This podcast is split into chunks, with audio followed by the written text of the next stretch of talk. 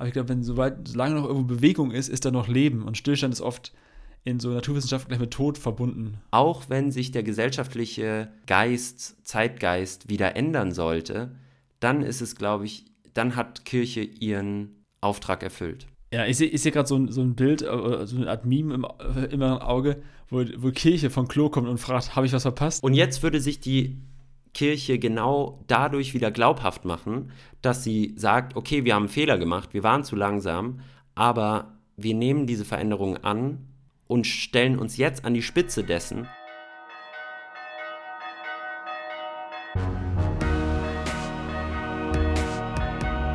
Kater Unser. Begegnungen, die einen Sitzen haben. Moin und Servus, Freunde. Alles Gute zum 31. Katertag. Mein Name ist Patrick, Theologe und stolzer Vater. Und ich bin Maxi, Suchender und Journalist aus Hamburg und wir sprechen hier buchstäblich über Gott und die Welt, also über Glaubensfragen mit einem Blick von innen und einem Blick von außen. Und das alles wie immer im Namen des Katers. Moin, Paddy. Hi, es ist schön, unser Intro. Irgendwie fast so eine Art Kater unser, ja, dass wir jedes Mal sprechen. Gefällt mir. ja, der, der Kater, der jedes Mal wiederkommt. Wirklich. Und einläutet. Ah, Freunde, es ist Sonntagabend, es ist kurz nach neun, wir nehmen auf. Äh, haben Bock, wir haben uns vorbereitet, sind drin im Thema und hoffen, dass es für euch eine schöne Brückenfolge wird zwischen Lars von vor zwei Wochen und nächster Woche, übernächste Woche äh, mit Sarah. Mehr sage ich jetzt erstmal nicht. Und ich freue mich, Maxi, dass du da bist, Zeit hast, trotz deines äh, anstrengenden Praktikums im Süden, oder? Ja, ich freue mich auch, dass wir trotzdem uns noch die Zeit nehmen. Ähm, genau, ich bin hier jetzt seit ein paar Wochen im Süden und genieße die Zeit, äh, auch wenn es äh, nicht immer so, so easy war, wegen Corona natürlich und weil das Wetter im Januar natürlich auch so geht so schön war. Aber ähm, wir, was, was eine sehr schöne ähm, Überraschung für mich war oder eine sehr schöne Erkenntnis war, wie viel ähm, Rückmeldung wir zu der letzten Folge bekommen ja, haben mit Lars, stimmt. wo es ja über Homosexualität in der Kirche und im Glauben ging. Und da hat sich wirklich, ähm, haben sich viele unserer Hörerinnen und Hörer bei uns gemeldet und ähm, da waren auch echt ganz schöne Diskussionen irgendwie bei Instagram unter unseren Posts am Start. Also wenn ihr da Bock habt ähm, zu diskutieren, entweder zur aktuellen Folge oder auch zu früheren Folgen noch, dann äh, fühlt euch da gerne eingeladen, auch ähm, mitzumachen bei diesen Diskussionen oder vielleicht auch welche zu starten oder schreibt uns eine DM, wenn ihr was sagen wollt. Yes, das ist der Punkt nochmal, um seinen Senf dazuzugeben. Finde ich wirklich gut. Weil Karte Unser ist nicht nur unser Podcast, sondern soll einfach auch wirklich eine Art Community sein, oder ist sie eigentlich schon, für Menschen, die, äh, die zweifeln und Menschen, die so Suchbewegungen haben, irgendwo hin und gar nicht wissen, was genau ist und irgendwie eine Plattform brauchen. Und wir denken, das ist hier ganz geil aufgehoben, weil wir eine gute, eine gute Mische sind. So, ja, wie Kakao und Milch oder Cola und Korn äh, geben wir unser Bestes. Maxi, äh, Quarantäne-Maxi, wie ich dich auch gerne nenne jetzt momentan. Du alter äh, Corona-Hase. Hast du einen äh, Kater der Woche für uns? Der Kater der Woche. Ja, mein Kater der Woche ist nicht die Quarantäne, die ich in der letzten Woche äh, verbracht habe, auch wenn mir die noch ein bisschen nachhängt. Ich war selber nicht infiziert, aber meine Mitbewohnerin. Offiziell. Und deswegen, nee, ich habe mich jeden Tag getestet. Also da war nichts. Ähm, aber meine Mitbewohnerin eben schon und deswegen haben wir uns immer auf Abstand begeben. Ähm, sondern ich wollte es ein bisschen positiver machen. Ich habe sogar zwei Kater der Woche, äh, ja, abgesehen von der Quarantäne. Und zwar war gestern, ähm, also Anfang Februar nehmen wir jetzt gerade auf, äh, am Samstag war richtig schönes Wetter und es war das erste Mal in diesem Jahr, dass man so ein bisschen Frühlingsgefühle haben konnte. Und äh, der Januar war echt ziemlich grau und kalt und windig und regnerisch zum Teil. Und äh, jetzt hoffe ich einfach auf besseres Wetter, ein bisschen Wärme und ein bisschen sinkende Inzidenzen, sodass wir alle ein bisschen entspannter sein können wieder. Oh ja, wird Zeit, wird Zeit. Ja, auf jeden Fall. Habt ihr Schnee da unten? Ähm, ja, also auf den Bergen hier drun, rund um Freiburg auf jeden Fall. Da kann man auch noch äh, langlaufen gehen und so. Ähm, in der Stadt Ach, natürlich nicht, aber so im Schwarzwald, da gibt es auf jeden Fall noch ein bisschen was an Schnee übrig. Aber Paddy, was ist dein ah. Kater der Woche eigentlich? Mein Kater der Woche ist unsere Leiterschmiede. Wir bilden junge Leiter, Leiterinnen aus Mhm. äh, von unserem von dem Jugendverband. Richtig geil, macht Spaß. Aber ich war diesmal nicht so motiviert und nicht so hyped wie sonst. Äh, und das wurde gen- vor Ort, hat sich das verändert, weil ich einen ähm, Spaziergang hatte mit drei jungen Leiter, Leiterinnen. Und wir haben über persönliche Konflikte und Fragen quasi geredet und haben so eine Art kollegiale Beratung unterwegs gemacht, sind an der E-Mail spazieren gegangen in Hannover. Mhm. Und das war so ein, es gibt immer so Be Begegnungen, die kannst du nicht planen. Und das war also echt so ein, fast so ein Gefühl, so ein heiliger Moment, äh, wo es aber schön war, wo Freunde Leben teilen und einander Ratschläge geben so, und dann auch sogar füreinander beten. Mhm. Also in Mhm. meiner Bubble Tube und sowas. Und ich fand das äh, sehr, sehr cool. Und das fand ich wichtiger, diesen Spaziergang zu machen, als all die tollen Inputs und Impulse, die wir gegeben haben, als möchte gern große Leiter und so. Ja, das gibt es manchmal, dass die, die Sachen, die man so nebenbei macht eigentlich oder in der Pause, einem Ja. fast mehr bringen als das, was man, weswegen man da hingefahren ist, ne? Also jetzt unabhängig davon, aber auch in der Schule zum Beispiel. Ist wir- wirklich oft so, dass was hängen bleibt, sind dann die Begegnungen, das Informelle, Mhm. die Pausengespräche, die Spaziergänge und nicht die ganzen Tools, die du gelernt hast über Konfliktmanagement oder über frag mich nicht, was man so als Tolles macht und nicht braucht am Ende des Lebens wieder. Jo, äh, hast du eigentlich noch einen Kater der Woche, frage ich mich gerade. Ja, oh, schön, dass du Hau auf. fragst. Äh, Ich, so. ich habe es ja vorhin schon angekündigt. Ich habe zwei und zwar, also das gute Wetter hat mich so positiv gestimmt, dass ich das unbedingt sagen musste. Ich habe aber auch noch ein Buch gelesen in der letzten Zeit. Wie gesagt, ich hatte relativ viel Zeit, weil ich ähm, nichts anderes machen konnte, außer aus dem Homeoffice arbeiten und äh, meiner Mitbewohnerin irgendwie Kaffee durchs Fenster reichen. Ähm, aber ich habe ein Buch gelesen von Hedwig Richter. Das ist eine ähm, eine Geschichtsprofessorin oder Wissenschaftlerin, ähm, die ein Buch geschrieben hat über die Demokratiegeschichte in Deutschland sozusagen. Und da war so ein ganz zentrale, eine ganz zentrale Erkenntnis für mich drin und die hat auch ein bisschen was mit unserer letzten Folge zu tun. Und zwar ähm, hat sie gesagt, dass Freiheit und natürlich auch Demokratie immer grundsätzlich mit dem Körper des Menschen anfängt. Also die grundsätzliche Freiheit beginnt da, wo der Mensch über seinen Körper und sich selbst quasi frei entscheiden darf und auch ähm, bestimmen darf, was damit passiert. Ähm, sowohl was die Arbeit angeht, als auch was die Sexualität angeht. Ähm, das hatten wir ja, Ja. auch äh, in der letzten Folge mit Ja, Lars ja. dann. Ähm, als auch was zum Beispiel Verhütung oder ähm, Schwangerschaftsabbruch oder solche Themen angeht, äh, wo es halt wirklich um die körperliche Freiheit des Menschen geht, was so da, das Grundsätzlichste ist, was man hat als Mensch. Ne? Man selbst besteht aus einem Körper. Wir denken immer bei Freiheit auch an Redefreiheit, Pressefreiheit, Freiheit der Gedanken. Das stimmt auch alles. Aber wenn du körperlich eingeschränkt wirst in deiner Freiheit, dann hast du wahrscheinlich gar nicht mehr so die Möglichkeit, ähm, auch darüber hinaus frei zu sein. Was, war, was hat dich daran so fasziniert in den Gedanken? Also würde man sagen, am Ende ist ja logisch. Ich wäre auch nicht drauf gekommen, so ich jetzt, Patrick. Aber was, was, was hat dich so, was hat dich so weggehauen, dass du sagst, das hängt wie ein Kater nach? Ich habe da wirklich mehrere Tage drüber nachgedacht, ähm, weil es so eine, ja, so eine logische Erkenntnis ist, die man ja auch total gut nachvollziehen kann, ähm, wo ich aber nicht drauf gekommen wäre, weil für mich ist Freiheit immer schon so, so viele Schritte weiter Mhm. als das rein körperliche. Ja, natürlich, wenn ich eingesperrt werde, bin ich nicht frei, aber das ist für mich quasi so selbstverständlich, dass ich in Deutschland äh, nicht eingesperrt werde, dass ähm, es für mich dann um solche Sachen wie eben Pressefreiheit, Meinungsfreiheit, ähm, Freiheit der Gedanken geht.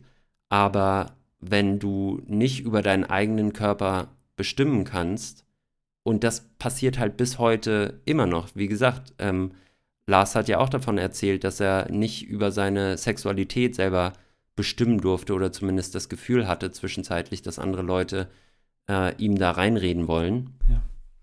Dann ähm, sind diese anderen Freiheiten vielleicht gar nicht mehr so präsent oder so aktiv äh, in deinem Gedächtnis, weil das Grundsätzlichste, was wir haben, natürlich unser Körper ist.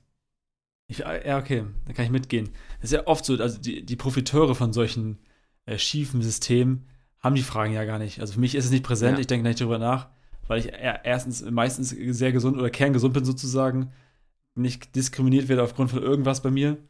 Deswegen bin ich eher so ein Profiteur der Lage, habe absolute Freiheit so. Und äh, man hat man so die Frage, im- da hat man eher so die Frage im Kopf, ja, wo ist denn das Problem? Und dann Mhm. hört man Geschichten wie von Lars oder vielleicht auch in zwei Wochen, da kann man ja schon ein bisschen teasern, da geht es auch um Rassismus und so. Da hat man nochmal auf einmal eine ganz andere, eine andere Weite. So. Dann kriegt das eine persönliche Note und ich finde, dadurch verändern sich Themen bei mir auch, weil sich mein Umfeld verändert und die Gedanken sich verändern von meinem Umfeld. Ja. Ganz genau. So. Maxi, schöner Einstieg schon. Also, wenn ihr jetzt schon genug habt, dann macht, drückt doch mal kurz auf Pause, geht auf Toilette, holt euch einen Gin Tonic oder einen Kaffee, je nachdem, wie spät es gerade ist. oder macht euch einen äh, Espresso Tonic, ist auch ein, auch ein Top-Tipp. Und dann geht's für euch jetzt gleich weiter mit unserer nächsten Kategorie. Das gute Wort zum Katertag.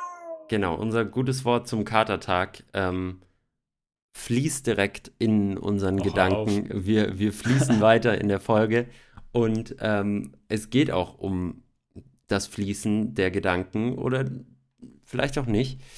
Der griechische Philosoph Heraklit, äh, der ca. 500 Jahre vor Christus gelebt hat, sagte nämlich den schönen, einfachen Satz, alles fließt, nichts bleibt. Und ähm, das ist so ein bisschen der Grundstein, auf dem wir heute aufbauen wollen, Paddy. Ähm, Ja. Weil wir ja darüber sprechen wollen, wie die Vielfalt in unserer Gesellschaft, die ja auch weiter vorangeht, die wir ja auch vor, vor zwei Folgen in der ersten Folge der neuen Staffel ähm, besprochen haben, wie die sich im Glauben auswirkt oder ob Glauben vielleicht auch ein Gegensatz zur sich verändernden Gesellschaft und vielfältiger werdenden Gesellschaft darstellt. Was sagt dieser Satz, alles fließt, nichts bleibt für dich aus? Mir kam gerade die Frage, was, was, was für ein Gefühl bei dir hochkommt. Weil ich habe auch auf meine, versucht, auf meine Gefühle zu achten. Das finde ich, also ich finde beide Fragen gut. Also, weil ich habe es mein, also, was sagt dieser Satz aus? Er sagt auch, dass, dass ja nichts äh, dauerhaft bleibt, sich nichts, nichts stetig ist. Und das ist, glaube ich, äh, das kann entweder so eine Art Angst auslösen, wenn man sagt, ich, ich will aber Dinge, dass Dinge so bleiben, wie sie sind. Mhm, Ja, Dann hat man so Sätze manchmal, ähm, das ist ja nicht mehr meine Gemeinde oder das ist ja Mhm. nicht mehr meins oder so. Das hat Mhm. sich also, wenn man merkt, dass zwei Generationen später Leute an, Dinge anders machen und das auch gut ist, dass Dinge anders gemacht werden, aber man selber mehr, findet sich nicht mehr wieder. Das ist nicht mehr mein Event, nicht mehr meine Lebensgemeinschaft, das ist nicht mehr mein was auch immer, so, ne? nicht mehr mein Ja. Aldi, keine Ahnung.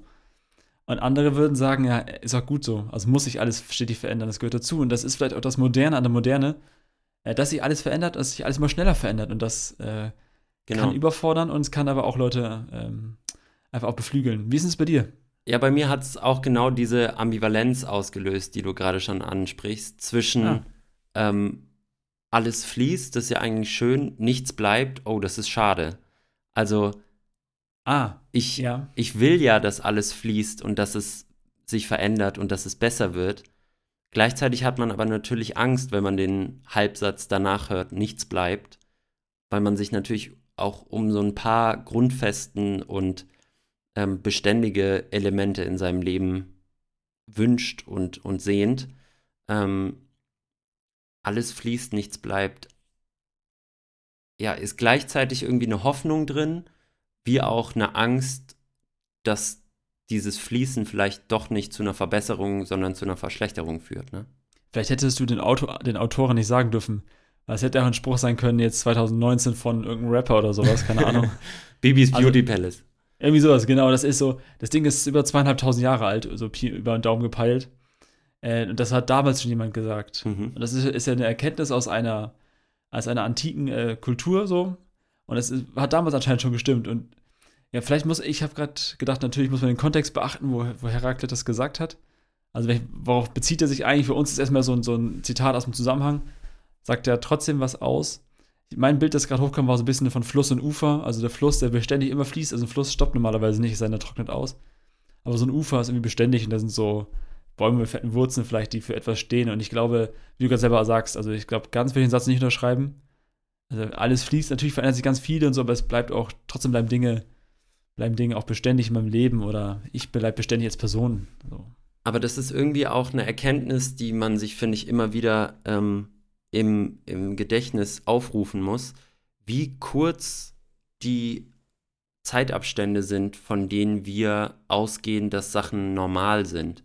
Also auch so Sachen wie eben die benannte Freiheit des Körpers, ähm, Freiheit und Demokratie überhaupt als, als Staatsform. Ich meine, unsere Großeltern haben ja noch erlebt, dass das noch nie vorher der Fall gewesen war.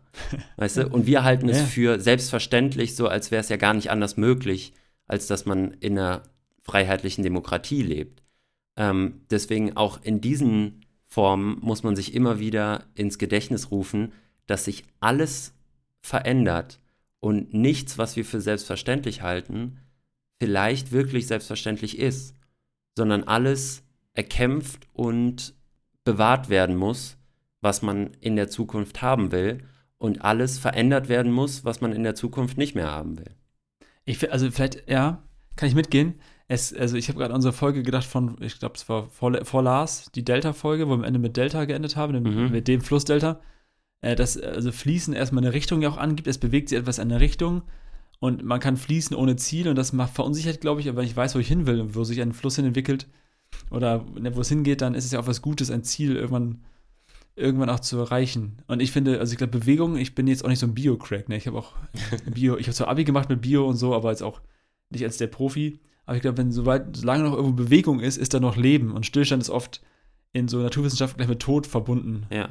Deswegen ist es ja auch was Positives, Positives zu sagen. Es bewegt sich etwas, Systeme sind in Bewegung. Es ist vielleicht ähm, im besten Fall zielorientiert bei so einem Delta, Flussdelta, was wir bei von Thorsten Dietz gelernt haben, ne? Das ist dieses, also ist nicht mehr ganz klar, wo, wo fließt was hin, wo versandet auch, versanden auch so Ströme, aber wo wird es auch echt lebenstauglich und bringt irgendwas hin. Ja, also vielleicht so, so ein Mix bin ich gerade im Kopf. Ja. Also ich finde irgendwie auch ganz cool, dass sich Dinge bewegen, in Richtungen bewegen und dass Bewegung erstmal Gesundheit heißt oder Leben heißt. Jetzt sind wir immer noch relativ abstrakt und sprechen von Flussdeltas und von äh, gesellschaftlicher Veränderung. Wir wollen aber natürlich auch über den Glauben und über die Religion sprechen und wie sich da Veränderung und ja, eine gewisse Tradition vielleicht auch gegenüberstehen. Also ja. wie, wie interpretierst du auch diesen Satz, alles fließt, nichts bleibt, auf zum Beispiel jetzt deinen christlichen Glauben? Ist es eine, ist es eine Drohung für dich? Nichts bleibt? Nee, es ist ein Mix aus, es würde mich, ich glaube, es verunsichert mich und es er kommt so ein bisschen so ein, ach nee, Modus an irgendwie. ich mag auch, also ich bin auch manchmal ein stetiger Typ und äh, mag, wenn Dinge erstmal auf eine Zeit lang gleich bleiben und so. Und mir, fällt, mir fallen Veränderungen manchmal auch schwerer, als ich als es manchmal nach außen wirkt vielleicht. Deswegen weiß ich nicht genau. Ich, ich glaube, ich hätte manchmal, also ich hätte manchmal gerne starre Antworten, klare Glaubenssätze, so eine Art Dinge, die sich nicht mhm. verändern, wo ich einfach sage, das Thema ist jetzt mal abgeschlossen. Ja. Himmel, Hölle gibt's, gibt's nicht. Ich weiß, ich bin gerettet oder ich bin nicht gerettet. Also es gibt manchmal so ganz, wo ich denke, manchmal wünsche ich mir so eine Sicherheit und eine ja. Klarheit in Antworten. Dann wäre das Leben einfacher, ne?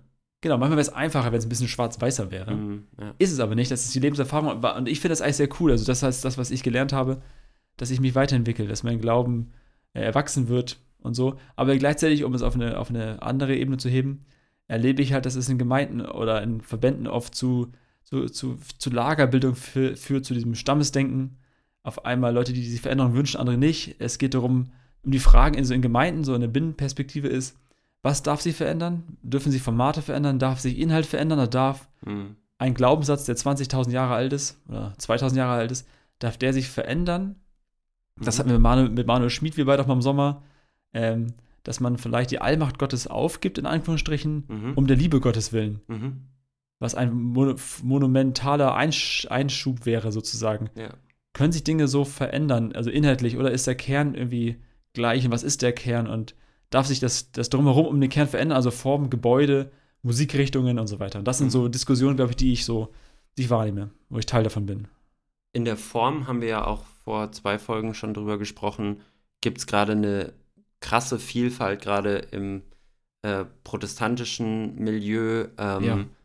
wo es ganz viele verschiedene Formen von Glaubensauslegungen gibt. Ähm, Im Inhalt gibt es doch an sich wenig zu verändern, oder? Also, wie findest du denn, passt der Kern des christlichen Glaubens inhaltlich zu der Veränderung, die wir jetzt sehen in unserer modernen westlichen Gesellschaft im 21. Jahrhundert?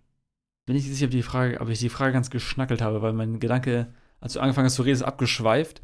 Hin zu der Frage, wieso schreiben wir eigentlich immer neue Bücher über solche Themen? Also, es ist eigentlich schon alles von jedem dreimal gesagt worden, ganz ehrlich. Und jeder meint oder jede meint, nochmal eben ein Buch über irgendein Thema zu schreiben, wo man denkt, das ist ja schon 60 Mal beschrieben worden. Liest doch die Bücher, die bestehen. Und dachte ich mir, ja, also, vielleicht passt das zu der Frage, dass ähm, mein Gefühl ist, dass jede Generation für sich selber die Dinge neu formulieren lernen muss. Und es heutzutage, weil sich Dinge halt so schnell verändern, äh, ich für meine Generation sozusagen irgendwie Übersetzer sein muss und meine Kinder für ihre Generation. Das war früher anders. Ich glaube, da haben früher haben Bücher, hat, hat, hat, das Wording, hat die Sprache, hat für Generationen gereicht. Du kannst immer die Lutherbibel lesen zum Beispiel, war immer für alle verständlich. Und heutzutage braucht gefühlt jede Generation nochmal von ihren eigenen Leuten erklärt, worum es eigentlich geht so. Also ich Mhm. finde, weil sich Dinge so schnell verändern. Ja. Und das, deswegen wird immer wieder neu über diese Kern, diese Kerne nachgedacht. Was ist der Kern? Wie formuliert man ihn? Wie formuliere ich ihn so, dass ich ihn mir selber glaube und dass andere mir auch glauben können? Was ist denn Erlösung? Was ist denn, was passiert am Kreuz? Was passiert, was ist Auferstehung? Oder die Frage nach Himmel und Hölle. Was ist Hölle per Ja. Definition? Es ist ganz, ganz sch- schwer und nicht so einfach abzutun. Fußball ist einfacher erklärt. Und Dortmund hat halt verloren, 5-2. Also für alle, die gerade wissen, wo wir sind. Ich leide immer noch. Ja, es geht ja tatsächlich um die Veränderung und eben das, was gleich bleibt. Also Ja, was bleibt denn gleich, ne? Abgesehen von der religiösen Frage, was gleich bleibt, die ja seit 2000 Jahren im Christentum äh, zumindest gestellt wird, Ja. Ja. haben die Leute im säkularen Kontext ja lange Zeit keine alternativen ähm, Ideen davon gehabt, was quasi über eine Gesellschaft, über eine Zeit hinaus Bestand hat. Das hat sich meiner Meinung nach erst geändert mit der allgemeinen Erklärung der Menschenrechte, wo man gesagt hat, Ah. der Mhm. Mensch hat in sich selbst einen unveränderlichen Wert. Die Würde des Menschen ist unantastbar dann im Grundgesetz. Und das kann ihm durch nichts genommen werden und dieser Wert kann nicht verändert werden. Das heißt, der ist quasi überzeitlich und immer da, egal was passiert. Unabhängig davon, wie der Zeitgeist gerade ist oder wie welcher Mensch an der politischen Führung ist oder wie auch immer. Finde ich gut. Kann ich mitgehen. Ich war gerade bei, äh, ich bin, war schon auf kleineren Ebenen unterwegs als du noch im Kopf.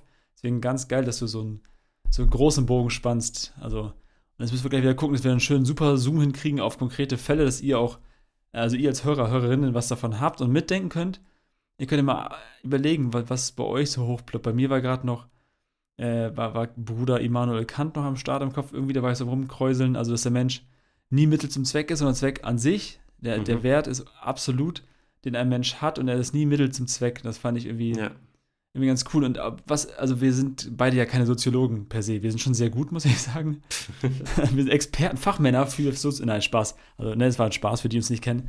ähm, ich, was ist, schon, was ist schon Gesellschaft? Was ist eine Gesellschaft, wo sich alles verändert? Ich glaube, wir müssen auch gucken, wenn man so Sinus-Milieustudien anguckt, also die Gesellschaft mal auseinander nimmt nach Werten und bla und blub und so, äh, gibt es auch echt der verschiedenste ähm, ähm, Mindsets sozusagen, wie Menschen aufgestellt sind. Es gibt schon auch, glaube ich, Lager, große Lager, säkulare, die einfach auch traditionell sind, wo sich Dinge nicht verändern. Mhm. Wo jedes Jahr mit dem Camper in Urlaub gefahren wird oder irgendwas. Und da gibt es halt auch ganz andere Leute, die Gesellschaft vordenken vielleicht und wo sich schon alles verändert, täglich. Und Ja. da ist, also Gesellschaft ist nicht Gesellschaft, würde ich sagen. So, ne?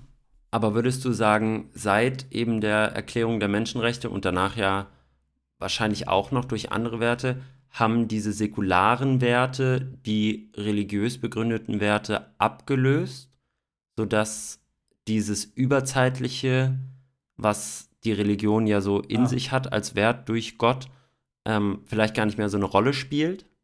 Also ich glaube schon, dass, also nach den 30-jährigen Kriegen irgendwann, so im 17. Jahrhundert, die Ecke 1800, äh, dass in der Aufklärung quasi, dass, dass da so ein Machtwechsel stattgefunden hat, von dem, wer Gesellschaft, gesellschaftlichen Werte und Normen quasi vorgibt und festlegt. Und das ist halt dann seit ich sag mal, 250, 300 Jahren, es ist nicht mehr Kirche, die maßgeblich sowas diktiert, sondern es sind andere, ähm, andere Lager geworden, die gesellschaftlich solche Dinge festlegen oder vorgeben. Und das macht es für Kirche schwer, weil Kirche ist schon in so eine Rand, äh, einfach eine, eine kleine Mini-Bubble des riesen Schaummeeres gedrückt wird und nicht mehr den ganzen Schaum bestimmt. Und dadurch. Aber sich, ist das äh, nicht auch besser?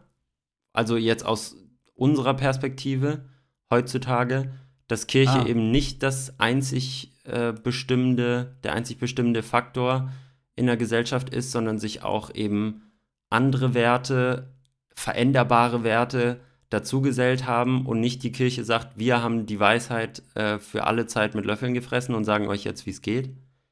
Also manche Kirchen sagen das ja immer noch, ne? So. ja, also was soll ich, ich bin auch, ich bin ja auch Pastor, ich glaube auch an vieles und so, an viele Dinge. Ähm, aber ich finde das ich finde es gut. Also um der, also ich glaube, Gesellschaft, Gesellschaft entwickelt sich gut in eine gute Richtung, was das angeht, dass äh, wir frei und mündig sind. Das sind su super Bewegungen in den 60er, 70er Jahre, dass vieles sich geöffnet hat, dass äh, das einzelne Individuum angeguckt wird und so und Menschen äh, so wahrgenommen werden. Und deswegen ist es, glaube ich, eine wichtige Ent- Entwicklung, dass man auf Augenhöhe miteinander über sowas redet. Mhm. Und trotzdem ist es ein, äh, aus kirchlicher Sicht ja irgendwie noch eine, einfach eine Veränderung, die, statt, die stattfindet, wo man sich zu verhalten muss. Wenn das Immunsystem von Kirche beschädigt wird, muss man überlegen, wie gehe ich damit um, dass eine Gesellschaft auf einmal aus sich ausdifferenziert und man nicht mehr miteinander äh, sofort erstmal klarkommt. So. Ja, das haben wir ja, glaube ich, auch in einer früheren Folge, ich glaube noch in der zweiten Staffel mal gesagt, Damals. dass es ähm, sein könnte, dass so wie die Kirche sich jetzt verändert, oder besser gesagt, so wie sich die Gesellschaft jetzt verändert, sodass jedem einzelnen Menschen ähm, mehr Respekt und mehr Vorsicht vielleicht gegenübergebracht wird und mehr aufgepasst wird, dass alle Menschen mitgenommen wird, werden und weniger diskriminiert werden, ähm, dass das vielleicht der eigentliche Kern der kirchlichen Botschaft, der christlichen Botschaft oder generell aller Religionen auch wäre, zu sagen, der einzelne Mensch ist von unmessbarem Wert ja. und egal welcher, aus welchem Land er oder sie kommt, egal ähm, welche sexuelle Orientierung oder Geschlechtsidentität oder Glauben oder was auch immer, sozialen Stand er oder sie hat, ähm, könnte das ja heißen, dass die Kirche quasi ihren eigenen Kern verleugnet hat bis jetzt. oder wiederentdecken muss. Manchmal ist, Ja. was ist also eine Art Reformation, das ist ja immer, was immer wieder kommt, dass Menschen zu Grundwerten zurückkommen, weil Dinge verschwimmen. Ich habe mich da gerade gefragt, als ich dir zugehört habe, was ist denn das Christliche am Christlichen dann noch, wenn Gesellschaft selber auf die Grundwerte kommt? Also wenn Gesellschaft eigentlich Kirche Mhm. korrigiert, wie du gerade sagst, was ist denn äh, das Christliche am Christlichen so? Wenn also Menschen es quasi schaffen, ein gutes Leben zu führen, in Anführungsstrichen, ohne äh, kirchliche Paradigmen, die erstmal alles vorgeben, Ja. was, äh, und es ist ja nicht nur, es ist ja nicht mehr alles nur christliches Erbe oder so, sondern es ist ja auch ganz viel schon frei und neu gedacht. Menschen kommen alleine darauf. Ich finde es gut, dass wir jetzt gerade so in die Neuzeit springen, weil das ist ja auch gerade das, worüber wir uns unterhalten wollen. Unsere Ja, immer vielfältiger werdende Gesellschaft gerade äh, in Unterschied zu der relativ traditionell gleichbleibenden Kirchenlandschaft. Ähm, noch krasser natürlich in der katholischen Kirche, aber auch in jeglicher anderen Form von, von Religionsgemeinschaft eigentlich sind, geht es ja darum, überzeitliche Werte zu finden. Und man könnte jetzt vermuten, oder das wäre jetzt meine Vermutung, ich, ich werfe einfach mal eine These in den Raum und du sagst, was du davon hältst. Meine These wäre, unsere heutige Gesellschaft ist zufällig gerade an dem Punkt der Geschichte angekommen oder kommt dem immer näher, wo die eigentlich religiösen Werte gesellschaftlich umgesetzt werden, aber von anderen Akteuren. von anderen Akteuren. Ja. Und die Gesellschaft kann sich natürlich auch super schnell wieder verändern. Also Ja. es kann natürlich innerhalb Ja. von vier Jahren passieren, dass äh, nach einer Bundestagswahl irgendeine radikale Partei an die Macht kommt und die Gesellschaft sich wieder ändert. Dann müsste die Kirche und müssten Glaubensgemeinschaften aber diese Werte von Freiheit, von Gleichheit, von Vielfalt, von Menschenwürde in jeder Form behalten und dann dafür einstehen. Und wenn sie das machen würden, dann wären sie, glaube ich, super erfolgreich wieder. Es ist ja fatal, dass viele, ich, also ich würde dir unterschreiben, was du sagst.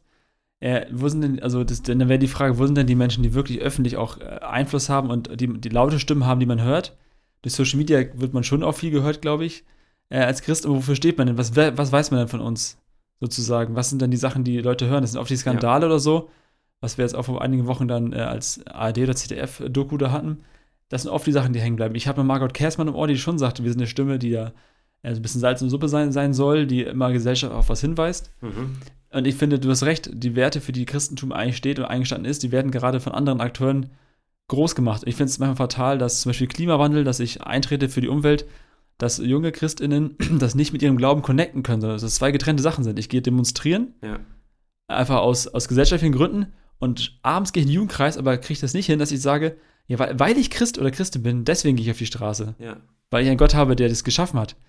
Und ich habe das Gefühl, das wäre auch eine Frage an dich gleich, wie du es von außen wahrnimmst, äh, wie du Kirche von außen wahrnimmst, weil ich würde sagen, es gibt schon viele, viele gute neue Reformbewegungen, wo sich Kirche auch sehr viel verändert, weil Kirche ist ja auch nicht Kirche, wie Gesellschaft nicht Gesellschaft ist. Und ich finde, dass es schon viele Gemeindeformen gibt, die es auch schaffen, von der Form her top modern zu sein, die die richtige Musik machen sozusagen, die da- also keiner Band hinterher hecheln müssen, sondern die echt Niveau haben, wo viele Eventgemeinden da sind, die Räumlichkeiten haben wie Diskos oder so oder wie ne, große Veranstaltungshallen, wo ich sagen würde, da hat man kulturell schon viel geschafft.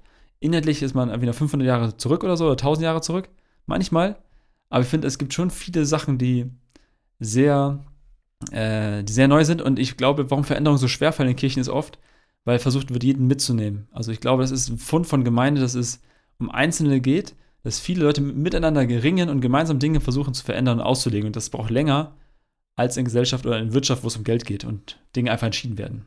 Ja, ich glaube, dass das Problem der Kirche oder der Kirchen gerade ist, in unserer Gesellschaft ähm, eben zu wenig Aufmerksamkeit zu bekommen, zu wenig auch Sprachrohr zu sein Ja. für vielleicht ein, einen Wesenskern, der für die Kirchen steht und für den Glauben steht und damit eine relevante Stimme in der Gesellschaft zu sein.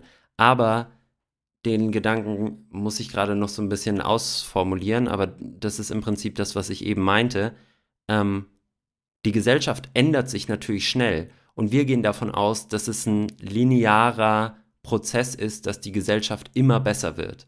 Ah. Also, dass es immer mehr Freiheiten, immer mehr Rechte, immer mehr Gutes in der Welt gibt. Aber das muss ja gar nicht wahr sein. Jetzt in den Nee, letzten nee, nee. in den letzten 20, 30 Jahren war es wahrscheinlich so. Ähm, aber auch davor, also ich meine, wenn man sich anguckt, was Anfang des 20. Jahrhunderts schon alles möglich war und was dann wieder zerstört wurde, gerade in Deutschland durch den Nationalsozialismus und dann auch später in der DDR und so weiter und so fort. Ähm, da sind so viele Rückschritte auch gewesen, die dann über Jahrzehnte, fast Jahrhundert, ein Jahrhundert äh, gehalten haben und jetzt wieder Stück für Stück aufgebrochen werden ähm, glaube ich, wenn sich die Kirche jetzt wirklich an die Spitze nicht der Veränderung aus dem Veränderungswillen selbst herausstellt, sondern an die Spitze der Freiheit, der Menschenwürde, der Liebe zu den Menschen, egal wer sie sind, und diese Freiheit bewahrt, auch wenn sich der gesellschaftliche Geist, Zeitgeist wieder ändern sollte, dann ist es, glaube ich, dann hat Kirche ihren Auftrag erfüllt. Ach krass.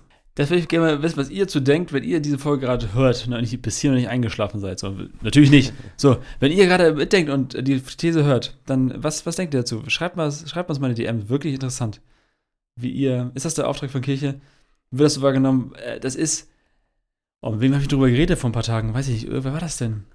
Also, dass niemand Christ oder Christin wird, ne, aus in der Perspektive, nur weil ähm, wir über Seenotrettung reden, weil wir ein Kreuzfahrtschiff, also äh, ein Kreuzfahrtschiff, ein Seenotrettungsschiff einfach äh, nach äh, Richtung Griechenland schicken, wird noch lange keiner Christ, sondern würde sagen, das würde man applaudieren, sagen, gute Werte.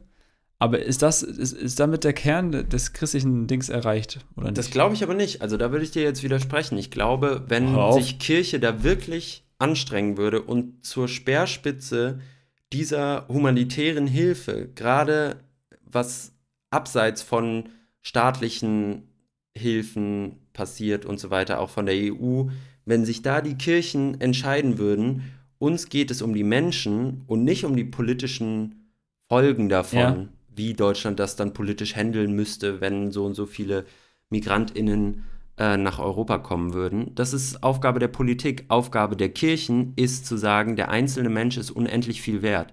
Und wenn sich die P Kirchen wirklich positionieren würden an der Speerspitze dieser äh, gesellschaftlichen Bewegung, zu sagen, jeder Mensch ist gleich kostbar, egal ob er aus Afrika kommt und versucht in Europa zu leben oder ob er halt glücklicherweise in Europa geboren ist, dann würden sie auch viel mehr Zulauf bekommen und viel ein besseres Image bekommen. Wenn sie einer von diesen Playern wären, ja, und das über Jahre lang bestätigen, so eine Haltung. Und ja, gehe ich mit.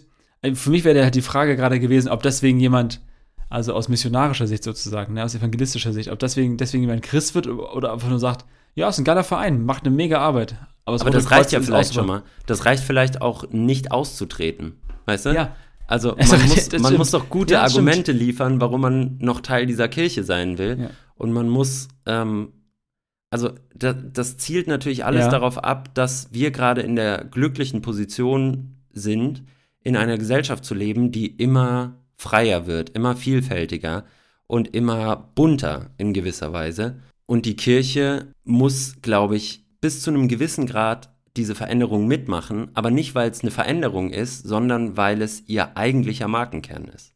Ja, und die, die Spielregeln des Spiels lernen und danach auch spielen. Und Ja. das äh, nicht als, nicht als, nicht angstvoll, sondern zu sagen, ja, das ist eine Chance. Also, das ist, äh, Thorsten Dietz schreibt das, glaube ich, in einem seiner Bücher, dass Chaos für manche total beängstigend und furchterzeugend ist. Für andere ist Chaos eine Chance. Und zu sagen, ja, es passiert ganz viel gleichzeitig und parallel.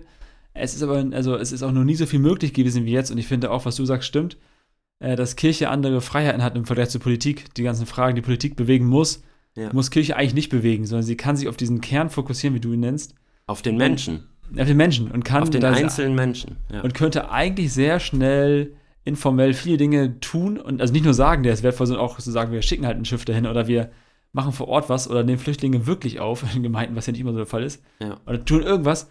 Aber ich glaube auch, also ja, Kirche, aber viele Kirchen haben auch da, ähnlich wie Politik, zu viele Strukturen, die im Weg stehen, Dinge echt verlangsamen und das, ich das mag das nicht. Ich finde, Mhm. ich mag Schnelligkeit, ich mag äh, kurzfristig Menschen was Gutes tun. So. Und, und ich finde es schade, wenn es ist, also wenn Menschen Systemen dienen und nicht die Syste- Systeme uns dienen und helfen, Mhm. anderen zu helfen. So. Das finde ich kacke. Ja. Ja, gerade hast du es nochmal angesprochen, ähm, diese Vielfältigkeit ähm, auch der, der Kirchen und unserer Gesellschaft. Inwiefern, in, inwiefern stehen die sich vielleicht auch gegenüber? Also inwiefern ähm, ist die Vielfalt der Gesellschaft und die immer weiter sich ausbreitende Vielfältigkeit unserer Gesellschaft konträr zu dem, was Kirche eigentlich ist und sein will? Wie meinst du das? Naja, es steht ja schon in gewisser Weise gegen die Tradition der Kirche aus den letzten 2000 Jahren, dass wir jetzt sagen, jeder Mensch kann so leben, wie er möchte. Und jeder ist willkommen. Ja, natürlich müssen wir gucken, was, was, welche Kirche, wovon reden wir. Ich finde erstmal, dass man Kirche auch hochhalten kann und sagen kann, es ist, es ist das einzige Werk, das es geschafft hat, über 2000 Jahre zu existieren, auch wenn jeden Tag weniger Mitglieder sind als äh, am Vortag und so mo- momentan. Aber nur in Deutschland. Nur in Deu- ja. Im Westen. Im Hängt auch Westen. von Kirche ab, ne? Also ich rede gerade, stimmt, du hast recht, ich rede gerade von Landeskirche so, du, du wachst jeden Morgen auf und hast ein Minus. so. Aber äh, ich finde erstmal, das kann man auch hochhalten und sagen, das ist schon Leistung auch, so zu bleiben.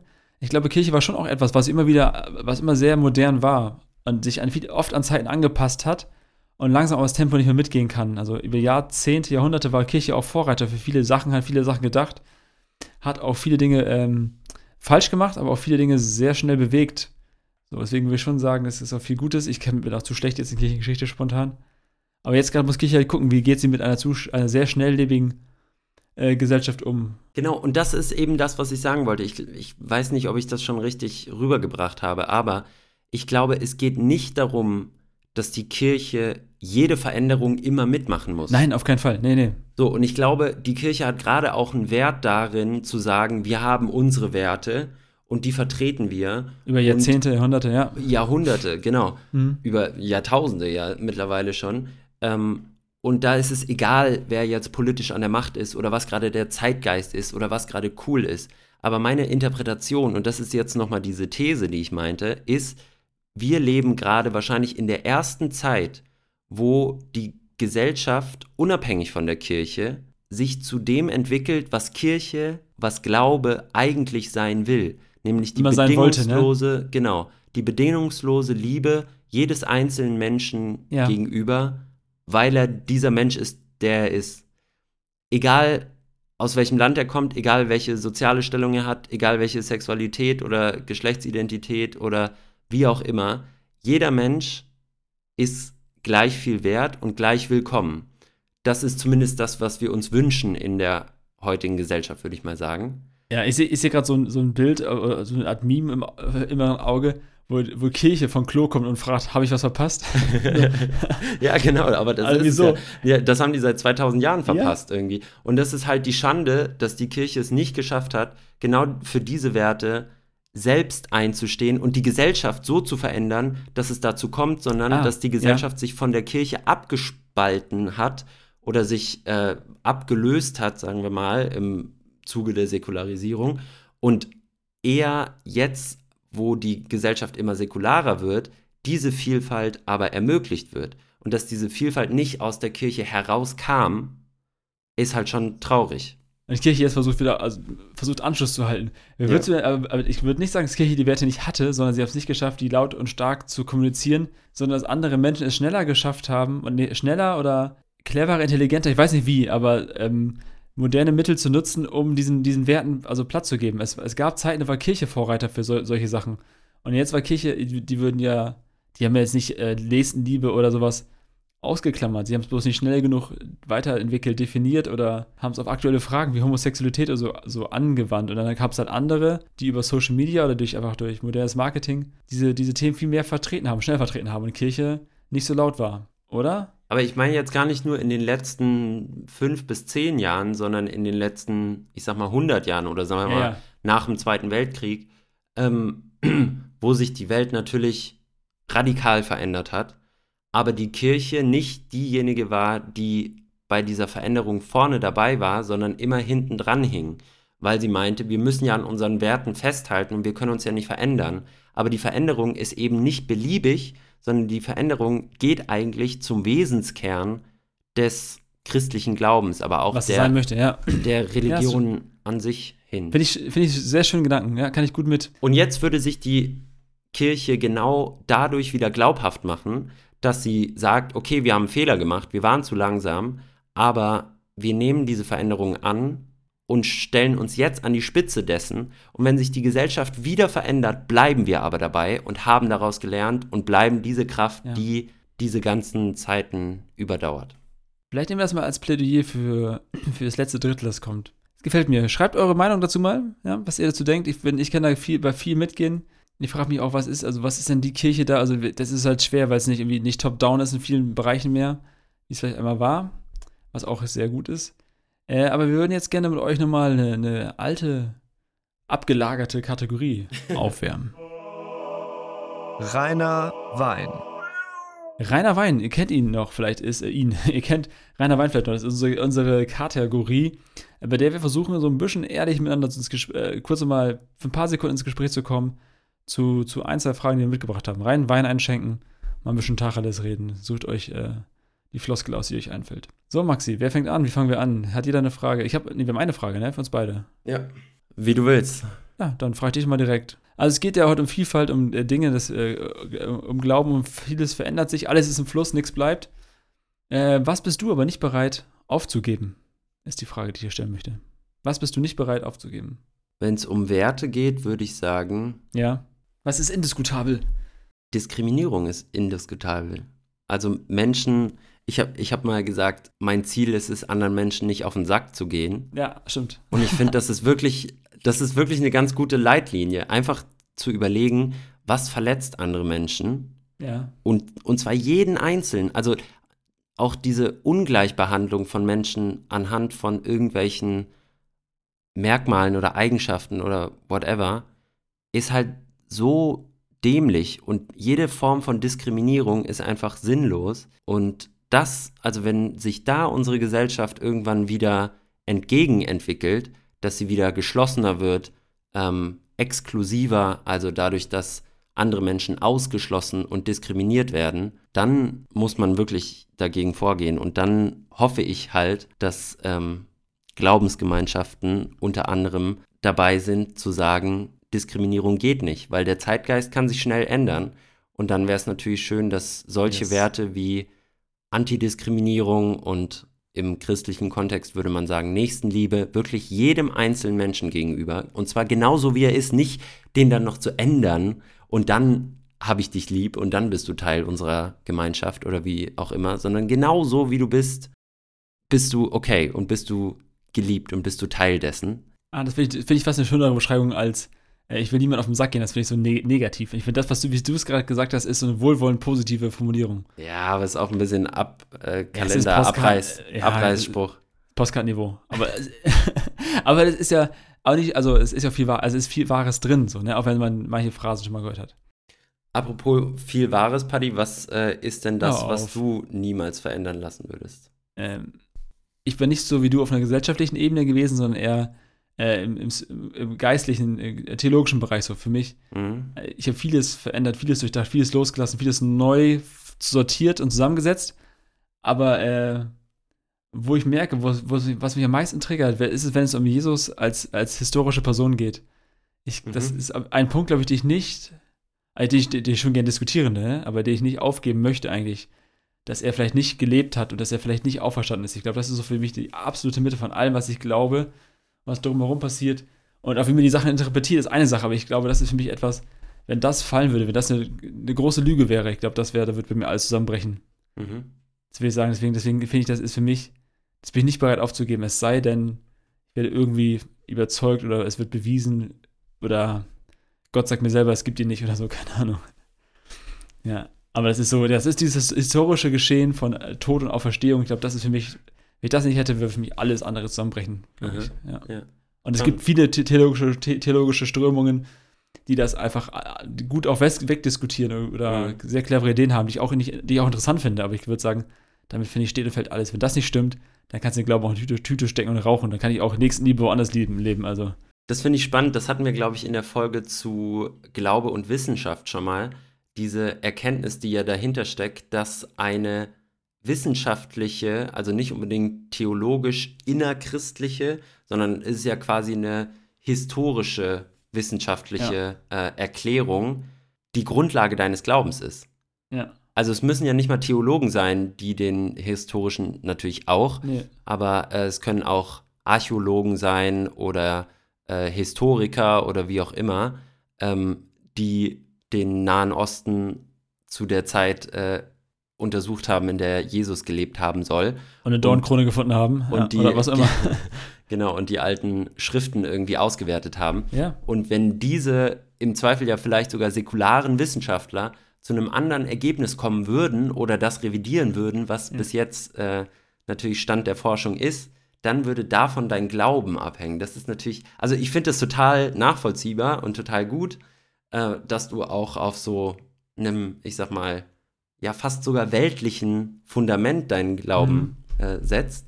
Aber es ist schon lustig, ne? Dass es, dass Ja. es an sowas dann hängt, vielleicht, ja. Ich glaube, es ist nicht das Einzige. Es ist, also das ist für mich ein Kernpunkt, auf jeden Fall, was ich nicht aufgeben möchte. Ja. Ich glaube, das Fundament ist einmal diese Schiene, aber auch die Schiene, dass ich das Gefühl habe, dass Gott mir mal, dass Gott mir begegnet ist. Oder Gott mir Mhm. begegnet so und spricht zu mir. Also das will ich sagen, es ist immer so beides. Es ist eine persönliche Erfahrungsebene, die ich habe und plus äh, eine historische Dimension. Und ich finde es wichtig zu betonen, dass auch Spiritualität eine historische Dimension hat, weil das wird auch wegdiskutiert und dann bist du halt bei irgendwelchen Esoterikern oder so oder Ja. bist bei irgendwelchen anderen komischen äh, Sachen so. Und das ist es nicht. Ich glaube, es ist äh, fundamental historisch. Ja. Und das ist ja vielleicht genau die Tradition, in der wir oder in der du ähm, bis heute stehst und Mhm.